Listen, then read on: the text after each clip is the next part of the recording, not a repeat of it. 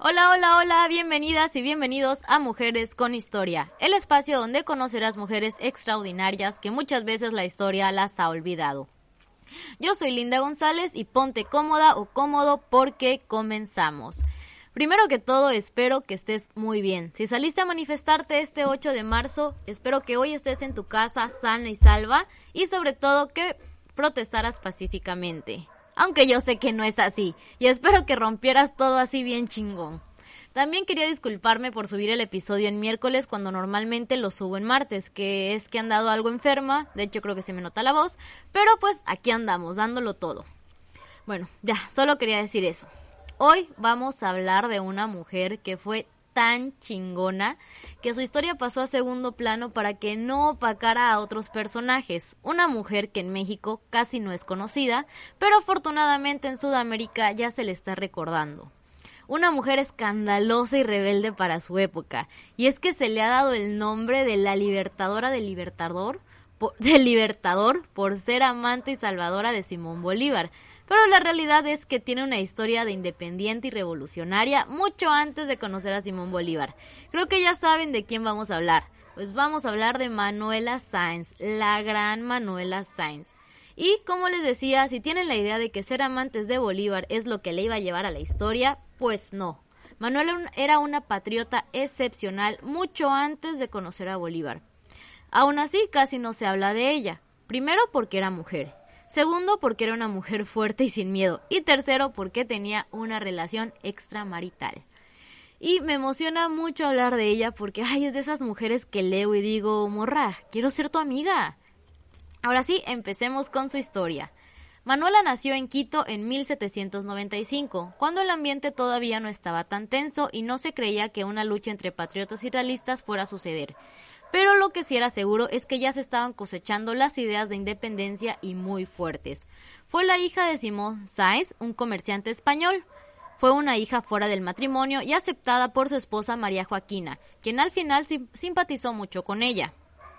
Con todo esto, sabemos que Manuela tuvo una educación muy buena, además de una vida muy bien acomodada por lo cual deciden que la educación de Manuela se dé en un convento con monjas y es enviada a los 11 años, de la cual se escaparía a los 17 años con un oficial.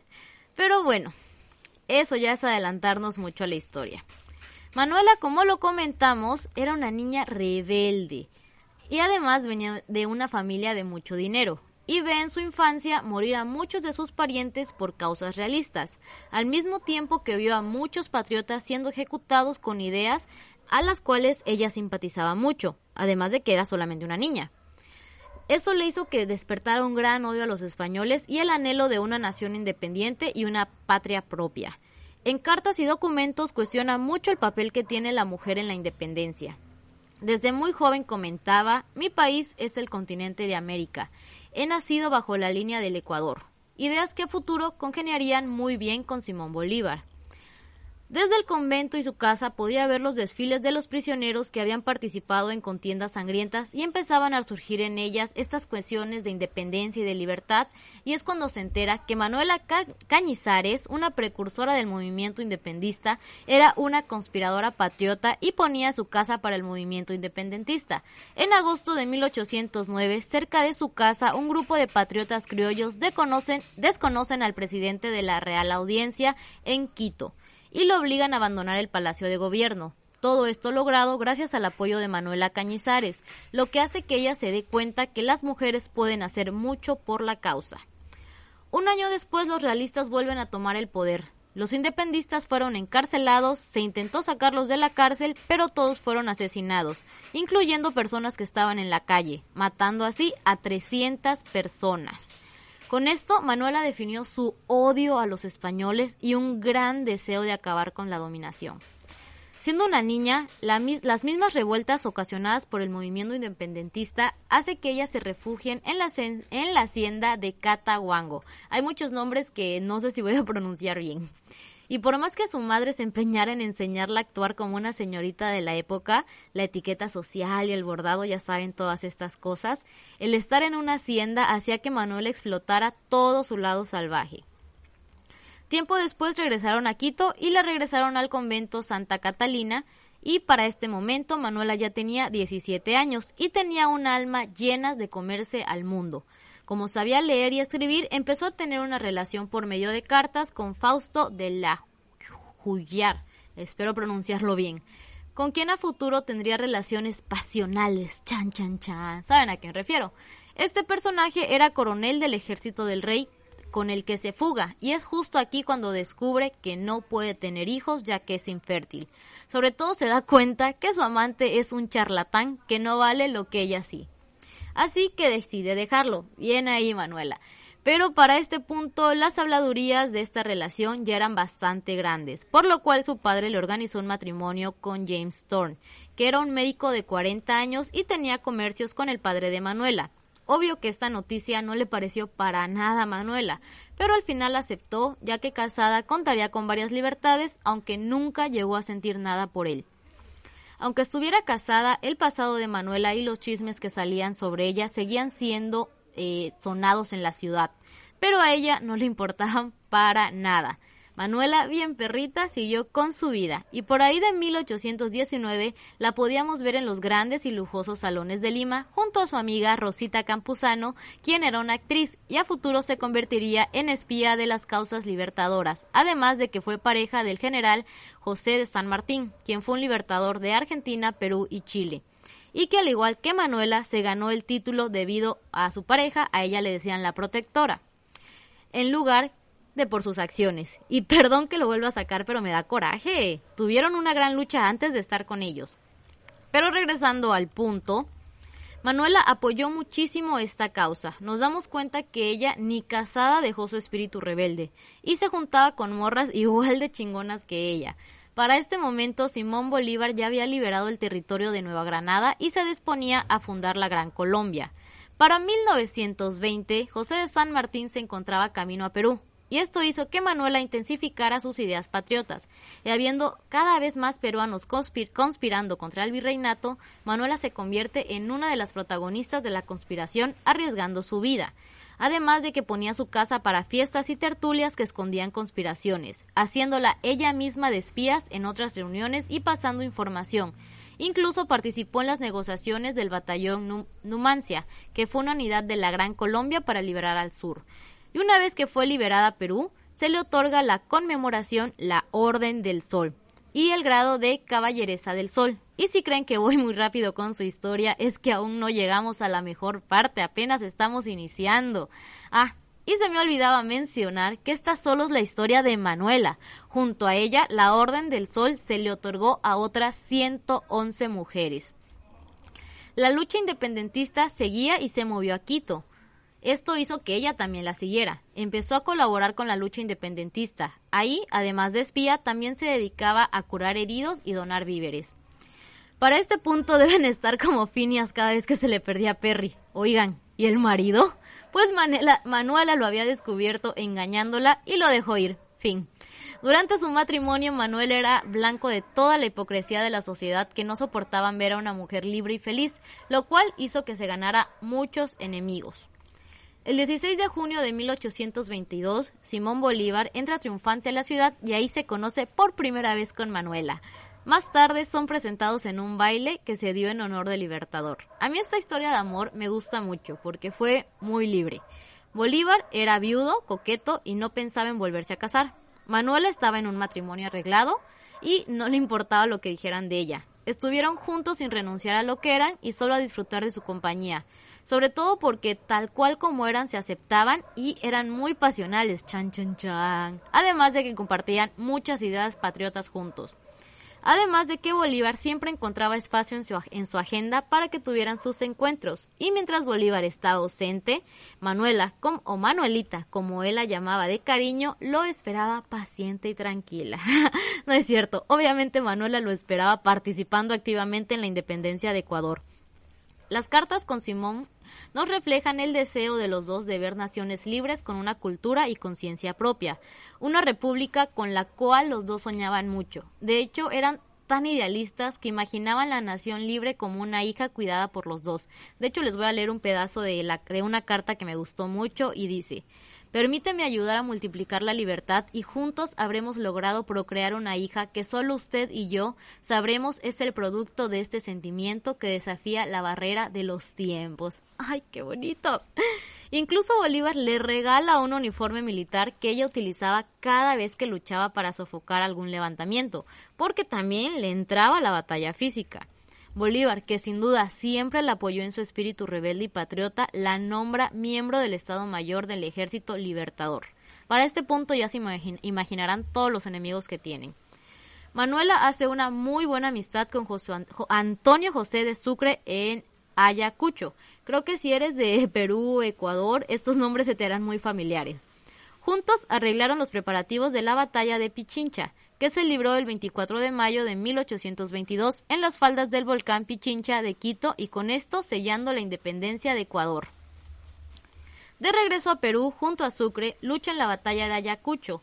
Sucre le escribe a Bolívar que Manuela se ha destacado particularmente por su valentía incorporándose desde el primer momento a la división de Usares y luego a la de Vencedores, organizando y proporcionando habituallamientos de la tropa, atendiendo a los soldados heridos y batiéndose a tiro limpio bajo los fuegos del enemigo, además de que rescataba heridos. Ay, qué bonito de haber sentido Bolívar que, que sus compas le hablaran así de su morrita. Una vez aprobada la constitución para las nuevas naciones, marchó a Bogotá junto a Simón y bueno, en el periodo corto de la Gran Colombia, Manuela se, se militaba en el Partido Bolivariano y durante el día se vestía como soldado junto a sus fieles esclavas con las que siempre estaba, porque pues hay que mencionarlo, tanto ella como Bolívar crecieron con esclavos y afortunadamente siempre las vieron como compañeros y amigos leales, pero pues al final de cuentas pues eran esclavos. De hecho, la esclava de Manuela se llamaba Jonatas y se mantiene junto a ella durante toda su vida, siendo siempre las dos amigas incondicionales. En una ocasión, una parte del ejército del Libertador se sublevó, en Lima, negándose a cumplir la constitución, y Manuelita, vestida de hombre, a caballo y con pistola en mano, se metió a uno de los cuarteles en defensa de Bolívar. Todos los generales que se habían sublevado la ven entrar y de por sí ya la odiaban, verla ahí fue un odio horrible. Pero si algo sentían por ella, además de odio, era miedo. Así que decidieron no hacer nada contra ella. Manuela sabía perfectamente todo lo que se decía de ella y su conducta que no era nada aprobada, además de su relación con Bolívar que era muy criticada, sobre todo rechazada por las partes conservadoras y que escandalizaba a las mujeres y hombres con todo lo que hacía, pero pues a ella le valía por completo. Por eso les digo que me gusta mucho la relación que tuvo con Bolívar. Claro que debieron tener muchos problemas, pero los dos respetaban el ser. También existían rumores de que Manuela tenía otros amantes, pero no hay nada que lo compruebe, o al menos no lo encontré. Creo que más bien era la parte de la imagen que le, quería, que le querían pintar en una sociedad que se escandalizaba de una mujer libre.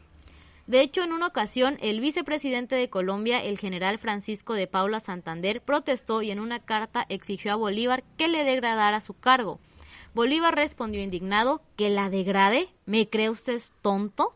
Un ejército se hace con héroes, en este caso heroínas, y estos son el símbolo del ímpetu con el que los guerreros arrasan en su paso en las contiendas, llevando el estandarte de su valor. Regresando a Manuela, ella siempre temía por la vida de Simón, además de que sabía que tenía muchísimos enemigos que fingían ser amigos, y por eso se dedicaba a cuidarle las espaldas. Tenía tan buen ojo para detectar las conspiraciones que muchas veces le decía que presentía una traición de parte de Santander.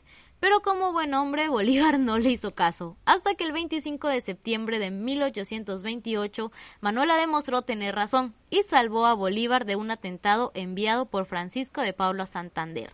Además de enfrentarse a los conspiradores mientras Bolívar escapaba por una ventana, Manuela recibía una paliza terrible que la tuvo en cama varios días. Y es que el enfrentamiento pudo haber quedado solo en unos golpes ligeros. Pero es que, bueno, Manuela, ay Manuela, se burló de los conspiradores en su cara y los humilló al no poder encontrar a Bolívar. Ellos estaban tan enojados que se desquitaron con Manuela que no dejaba de reírse durante toda la golpiza. Cuando Bolívar regresa con ella le dice, eres la libertadora del libertador. dando así el título por lo cual es conocida. Y aunque las agresiones que las llevó era fuerte en ese momento, ella recordó ese momento con mucha burla y es que Manuela es that bitch. Organizaba presentaciones en su casa en forma de burla sobre ese, esa situación y sobre los enemigos que ella y Simón tenían. Tenía al mismo tiempo eh, ese humor que compartía con Bolívar que incluso quemaban muñecos de sus enemigos en forma de risa. Ese amor que se tenían o esa pasión fue tan fuerte hasta que Simón Bolívar debe de huir a Santa Marta en 1830, que es lugar donde muere. Siete meses después, al enterarse que Simón había muerto, decide suicidarse. Se dirige a Guadas, donde se hace morder por una víbora, pero fue salvada. Al mismo tiempo se entera de toda la ola de calumnias que Santander orquestaba contra Bolívar y se acuerda de la perra que lleva adentro. Porque sí, mamita, o sea, ¿cómo, cómo suicidarte? Eres Manuela Sáenz, levántate y haz lo que mejor sabes hacer. Así que regresó a Bogotá e hizo frente a los ataques que recibió y trató de que la causa bolivariana fuera sacada adelante. Se comenzó una campaña de desprestigio y difamatoria contra ella, y la ciudad se empezó a llenar de carteles sobre esto. Incluso se quemaban muñecos que personificaban a Manuela y Simón. Lo que más le molestaba a la gente era que Manuela era una mujer casada que había tenido romances con Simón Bolívar, que era un viudo. Todo esto se calmó cuando Manuel escribió La Torre de Babel, que era un folleto donde acusaba al gobierno por ineptitudes y provocaciones. Obvio, esto molestó a todos. La envían a prisión y le solicitan que abandone el país en 13 días. En ese lapso fue llevada a una cárcel de mujeres y conducida con las manos amarradas a Funza, y de ahí a caballo para ser llevada a Cartagena, con destino a Jamaica, lugar donde un amigo de Simón Bolívar la protegió y apoyó. En 1835 vuelve a Ecuador y el presidente Vicente Rocafuerte, al saber que llegaría, determina su salida del país. Con esto se ratificaba su destierro y decidió radicar en Puerto de Paita, Perú. Para estos momentos Manuela tenía 38 años. Creo que no lo comenté al principio, pero ella era bastante menor que Bolívar. Allí pudo vivir eh, viviendo, ahí pudo vivir haciendo y vendiendo dulces, tejidos y bordados junto a Jonatas, su esclava. Las rentas de su hacienda en Quito no le llegaban. Nunca pudo recuperar sus bienes ni acceder a los dotes que su esposo James Stone le devolvió en su testamento. Aunque él había sido asesinado en 1847, ella nunca quiso tener ningún trámite que tuviera que ver con él. Contrario a lo que la gente de Bogotá decía de ella, en Perú era muy querida por la gente del pueblo y bautizaba a los niños con la condición de que se llamaran Simón o Simona, porque eso sí, su gran amor siempre fue a Simón Bolívar. En su casa se podía ver el letrero de hablo inglés, ya que servía de intérprete para viajeros y también hablaba francés. Era visitada por muchas personas como Simón Rodríguez, quien fue maestro de Simón Bolívar y de quien marcó sus primeras, primeras ideas de libertad. Incluso fue visitada por novelistas de fama mundial y luchadores sociales de otros países. Desgraciadamente, tantas visitas que recibió contrajo la peste difteriana que fue lo que la llevó a la muerte. Durante su vejez se la pasaba en silla de ruedas contando historias de los, a los niños sobre las batallas que había tenido con Simón Bolívar y sobre todo por su amor eterno a él. Muere, escuchen bien esto, a los 60 años, pobre e inválida, pero libre de las cadenas sociales que nunca pudieron atarla. Ya casi vamos llegando al final. Y si alguien ha sido humillada tantas veces por la historia, esa ha sido, eh, ha sido Manuela Sainz, que no solamente la han olvidado, sino que las pocas veces que la recuerdan la hacen ver como una villana, como una mujer mala que... ¡Ay, qué coraje! Pero para muchos escritores la pintan como machorra, porque según eso era. Aún no llegamos a las recomendaciones de libros, pero por nada del mundo lean el libro La esposa del doctor Thorne. Lo, lo escribió un venezolano llamado Denzil Romero, en el cual muestra a Manuela como una mujer impulsiva, ambiciosa y con una voracidad sexual insaciable. Y si así hubiera sido Manuela Sanz, eso lo hace más chingona para mí.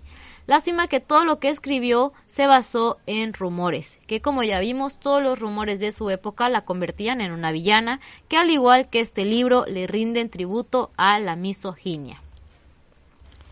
Afortunadamente, otros autores han sabido captar su esencia. El escritor Víctor Páez Otero escribió la novela La otra agonía, La pasión de Manuela Sanz, que esta no la he leído completa, solo he leído por partes, pero pues hasta ahorita me ha parecido una buena novela. Regresando al tema de todo lo que se dice de Manuela Sáenz, el escritor peruano Ricardo Palma, que le dedica unas páginas en sus tradiciones peruanas, dirá que es una mujer hombre, una mujer superior para las tropas, la generala, y para los campesinos de la aldea por donde pasa el ejército libertador era un marimacho. Y muchos dirán que era una mujer adelantada a su época, pero ya saben lo que pienso de eso. Las mujeres nunca han estado adelantadas a sus épocas, siempre han existido porque así siempre han sido las mujeres. Antes de cerrar les pido un gran aplauso para esta gran mujer que a la historia que la historia no le ha hecho justicia, pero que a partir de ahora nosotras se las haremos. Y bueno, ahora sí vienen las recomendaciones de libros. Les recomiendo Manuela Sainz, La heroína olvidada, de Linda Lema, que si son de Perú, Colombia o Ecuador, o Ecuador les va a ser muy fácil encontrarlo. Y les recomiendo una serie que se llama Bolívar, está en Netflix, es larga, sí, tiene muchos capítulos que duran mucho tiempo. Para mí tiene muy buena producción y muy buenos actores. Y la verdad que esta serie me encantó porque a pesar que solo se llama Bolívar, a diferencia de muchos libros o películas que se han hecho sobre él, esta serie le da a Manuela el lugar protagónico junto a Bolívar. De hecho, algo que me gusta mucho de la serie es que empieza con la infancia de Simón y la de Manuela por separado y los va desarrollando como personajes independientes. De hecho, por las edades y por los tiempos que abarca la serie, cambian tres veces de actores y actrices protagónicos que interpretaban a Manuela y Simón, y es hasta el tercer cambio que en la historia se conocen, o sea, imagínense, los fueron desarrollando muy bien. En fin, se las recomiendo mucho, obviamente es una serie, pero para mí está muy apegada a la historia real. Muchas gracias por llegar hasta aquí, hasta este episodio. Las y los invito a que nos sigan en nuestras redes sociales, podcast Mujeres con Historia en Facebook, guion bajo Mujeres con Historia en Instagram, que por cierto tenemos un giveaway por el mes de marzo. Participen, está muy padre. Y de paso nos comenten qué les pareció esta gran mujer y nos escriban de otras mujeres que les gustaría que investigáramos y narráramos. Nos despedimos y nos vemos en el próximo episodio de Mujeres con Historia. Y ya para la próxima espero tener intro.